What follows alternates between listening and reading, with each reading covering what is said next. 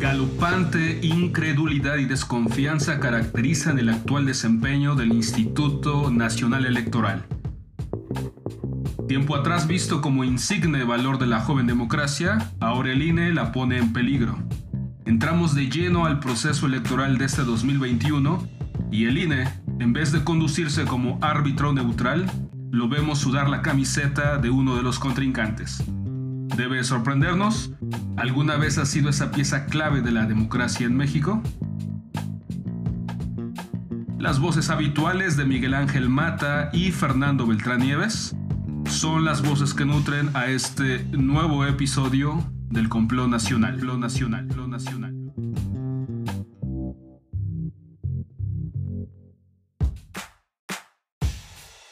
Queridas amigas, amigos de la frecuencia del complot nacional, les saluda Fernando Beltrán Nieves y en esta oportunidad me gustaría conversar sobre las triquiñuelas del Instituto Nacional Electoral.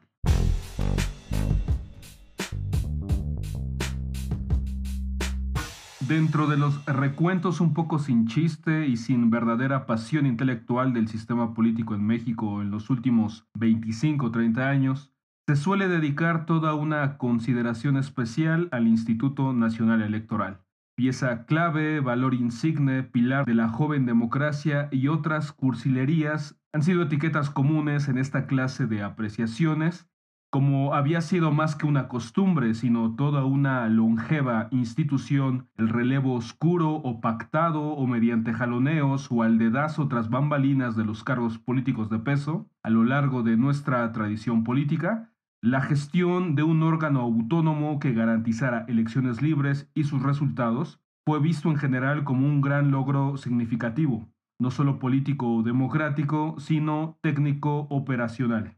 Este logro ha costado dinero, por supuesto, y actualmente no convence a nadie que se gasta en el presupuesto 7 mil millones de pesos al año o que los sueldos de los miembros de la élite del INE ronden alrededor de los 250 mil pesos mensuales.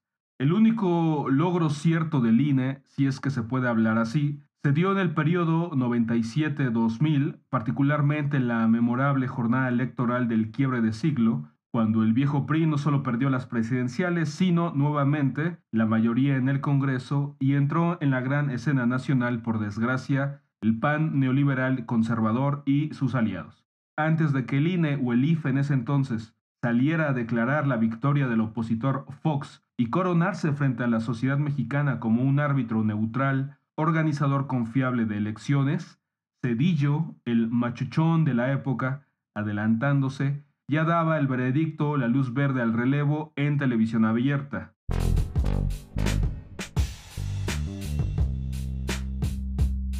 Aún siguen abiertos, urgentes incluso, los diagnósticos certeros sobre lo que ocurrió en las presidenciales de 2006 y 2012 y otras elecciones estatales, así como el papel que desempeñó el INE. No sabemos de memoria que el PAN, el PRI, la derecha, los personeros del neoliberalismo, los satélites del PAN y sus voceros niegan sistemáticamente la existencia de fraudes electorales y triquiñuelas para imponerse en las contiendas previas.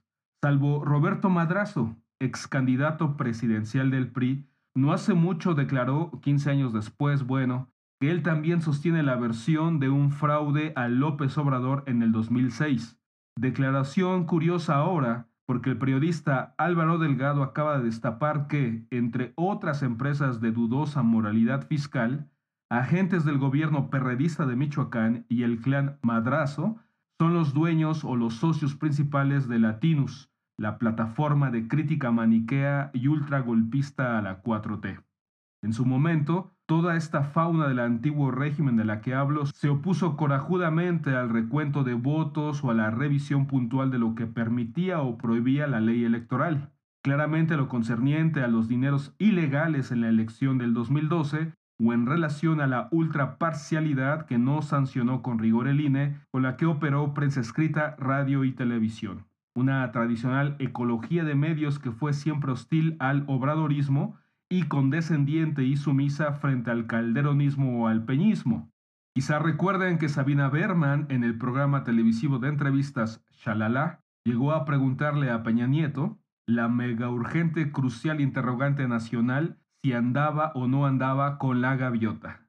Dentro del amplio espectro de la izquierda se acepta generalmente la versión de dos fraudes consecutivos y reina un escepticismo o descreimiento galopantes sobre el supuesto papel imparcial o eficiente de esta cosa extraña llamada el INE. ¿Y qué onda con el INE?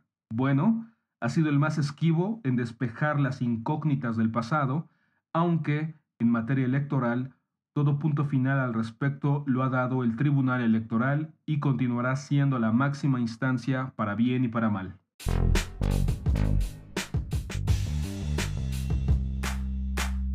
Las sanciones actuales del Instituto Nacional Electoral se suman a esta ambivalencia o parcialidad del órgano electoral. Sorprenden las sanciones que inhabilitan a las candidaturas que van por Morena la de Félix Salgado Macedonio en Guerrero y la de Raúl Morón en Michoacán, entre otras más, así como los nuevos criterios para determinar los curules plurinominales en el Congreso Federal. Pero no sorprenden por el repentino rigor con respecto a lo que marca supuestamente la ley electoral, sino por el evidente fuera de tiempo con el que pretende conducirse el INE.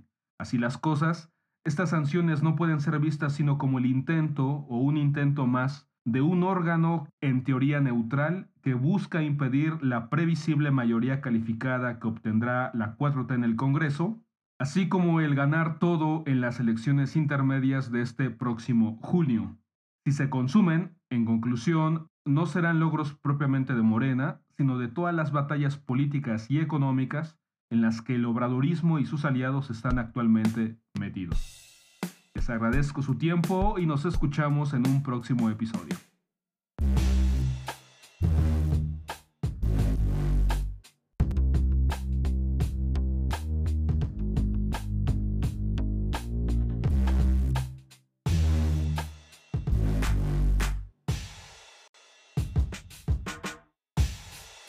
Los saluda Miguel Ángel Mata Salazar en este nuevo episodio del Complot Nacional para abordar la decisión del Instituto Nacional Electoral a fin de cancelar alrededor de 40 candidaturas de Morena en todo el territorio nacional.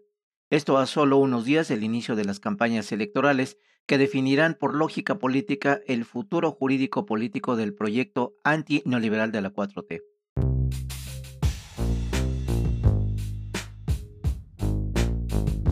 De estas cancelaciones, el caso más estridente ha sido el de Félix Salgado Macedonio, seguido de Raúl Morón en Michoacán. A ellos se agregan 25 candidatos a diputados federales y 6 locales en varios estados, así como 16 alcaldes, todo bajo la justificación de que no presentaron sus informes de gastos de precampaña. Aquí cabe hacer una serie de preguntas. ¿Existe algún numeral en la legislación al respecto en la que explícitamente se señalen las sanciones aplicables en situaciones como esta? No existe. Más aún los modos de elección a través de encuestas, mecanismo utilizado por Morena para la designación de sus candidatos, implica la realización de precampañas, tampoco. Un segundo momento de este tipo de decisiones que alteran y caldean el ambiente político electoral al mostrar una abierta proclividad política para beneficiar opositores al proyecto de la 4T, fue la intervención del INE con el fin, según sus consejeros, de evitar la sobrerepresentación de curules por el principio de representación proporcional en la Cámara de Diputados, como si ésta no hubiera existido con anterioridad. En todo caso, la sobrerepresentación fue conveniente a las alianzas y las concertaciones entre el PRI y el PAN para legislar y aprobar por mayoría camaral las privatizaciones. El INE pretende suplantar las funciones que por derecho constitucional le corresponden a la Cámara de Diputados, ya que un acuerdo de la burocracia encargada de administrar las disposiciones constitucionales en materia electoral, terreno del conjunto del personal técnico administrativo del INE encabezado por Lorenzo Córdoba, no está ni puede estar por encima de la Constitución.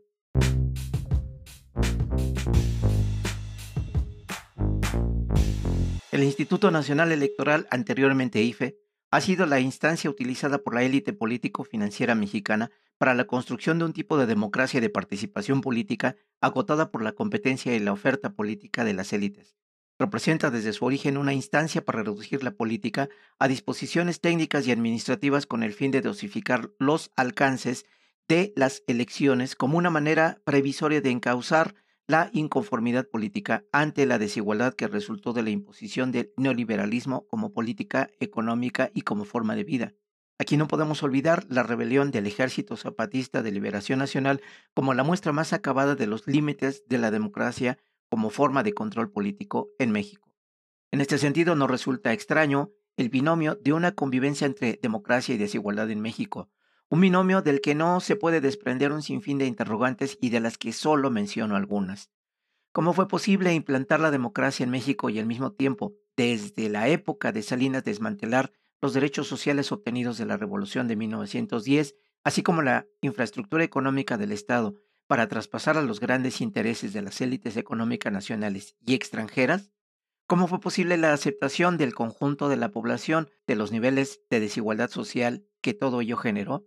¿Cómo fue posible la imposición de presidencias de la República luego de los fraudes en las elecciones federales de 1988, 2006 y la compra masiva de votos en la elección del 2012? ¿Cómo fue posible que carretonadas de dinero fluyeran para financiar la campaña de Enrique Peña Nieto y que este dinero fuera recibido por su coordinador Emilio Lozoya por parte de Odebrecht para amarrar jugosos negocios con la reforma energética y el reparto millonario de sobornos entre senadores y diputados para impulsar con celeridad la entrega de los recursos petroleros al capital nacional y transnacional? Seguramente Lorenzo Córdoba nos respondería estas preguntas con la cita de sus autores favoritos, clásicos de la ciencia política, que utiliza para justificar intelectualmente su pretendida superioridad sobre sus críticos y, al final, sus trastadas políticas como auténtico golpista.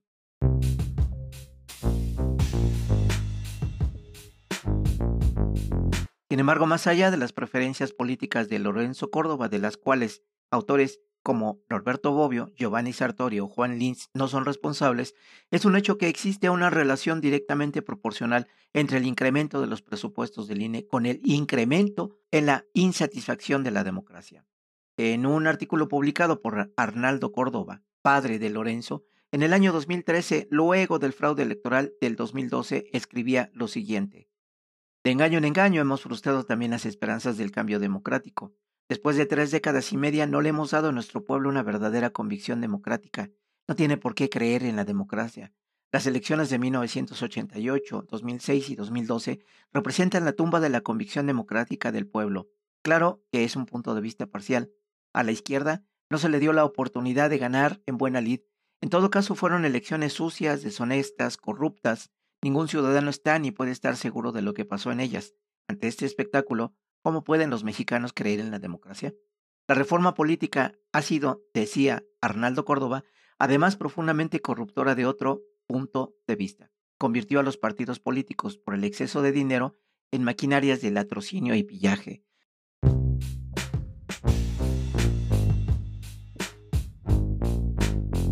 Las arbitrarias decisiones de Lorenzo Córdoba y sus secuaces en el INE forman parte de esta cadena de latrocinio y pillaje encaminada como ha sucedido en la historia de la democracia mexicana, a confrontar nuevamente la convicción democrática y la aspiración de un país menos desigual del pueblo de México. Una convicción que traza la inclinación hacia la izquierda por el interés en la democracia encarnada en la composición del Congreso y el Senado mexicano, según marcan las encuestas previas a estas elecciones. Los técnicos en derecho del INE se dicen defensores de la Constitución y de la democracia. Sin embargo, sus sueldos triplican el del presidente de la República, luego de un amparo que obtuvieron después de una reforma constitucional que establece que el salario máximo en el servicio público es precisamente el que se devenga desde la presidencia. Ahora comprendo la relación entre el privilegio y la parcialidad. Ahora comprendo por qué tanto pueblo para tan poco INE o para ser preciso, tan golpista INE. En esta declaración de guerra del INE se está a tiempo de evitar una regresión autoritaria. Se está a tiempo de la destitución de Lorenzo Córdoba Ciro Murayama y sus secuaces mediante un juicio político. La política nunca es indisociable de los tiempos y de los tiempos de necesarias decisiones. Hasta la próxima.